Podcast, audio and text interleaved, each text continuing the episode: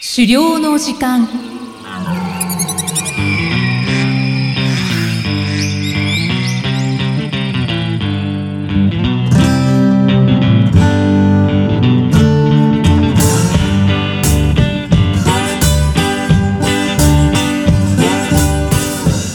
こんにちは、漁師の藤井久人です。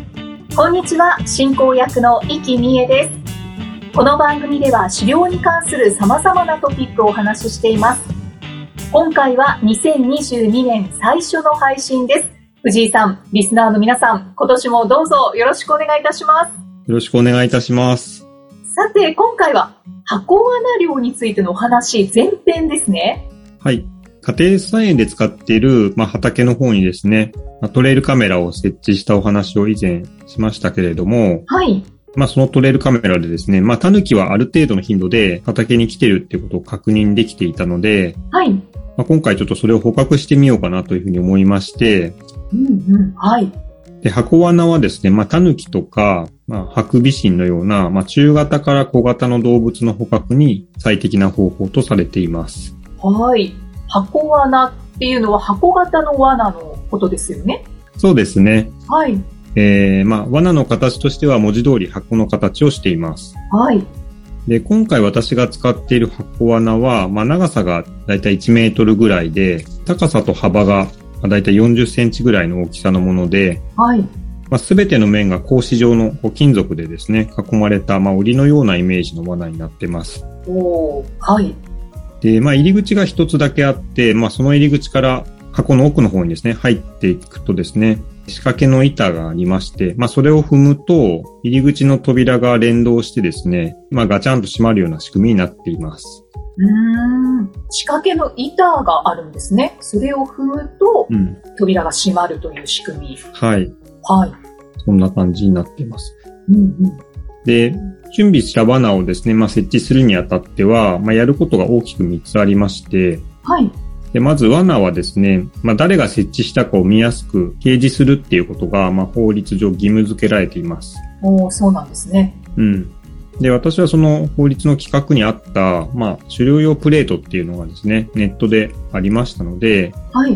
まあ、それに必要事項を書き込んで取り付けました。はい。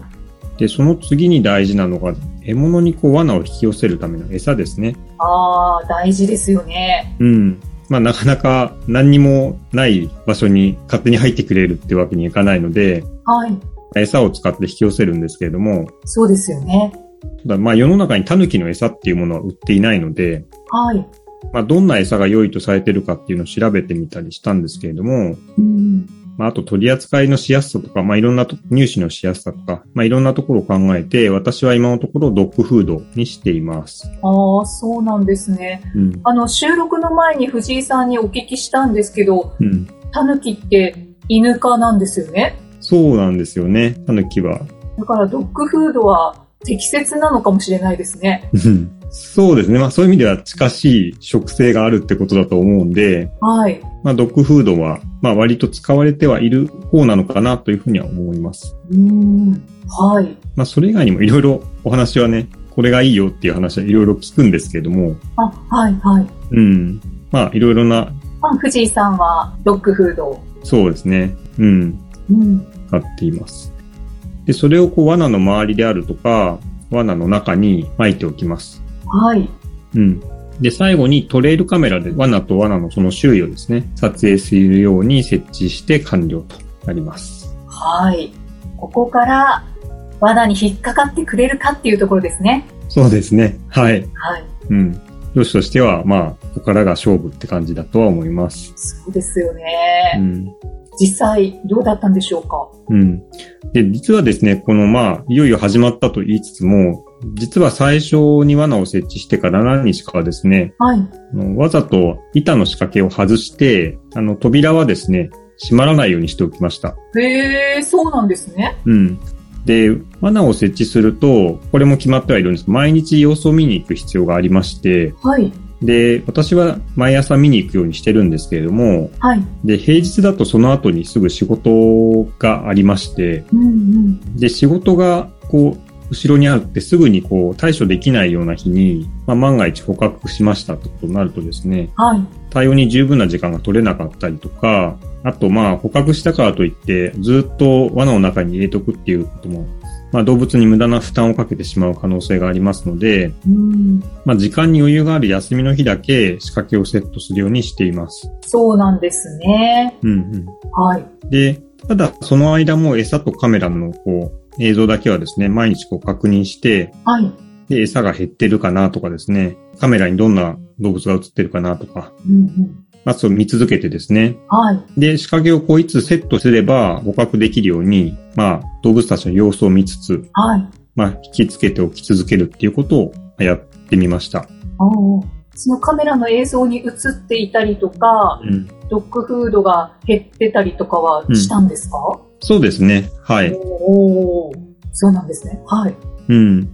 で、まあ仕掛け外した状態で、まあ毎朝減り具合とかカメラ様子見に行くっていうのはですね、まあ意外と、うん、まあ取れないって分かっててもですね、は結構楽しくて、い。へえ。うん。で、まあ結構かなりの頻度で2匹のタヌキが、はい。箱罠の近くの餌を食べに来るようになってきたので、もう2匹 も。うん。なんでもう仕掛けたらもう取れるじゃんみたいな感じですね。うーん、そうですね。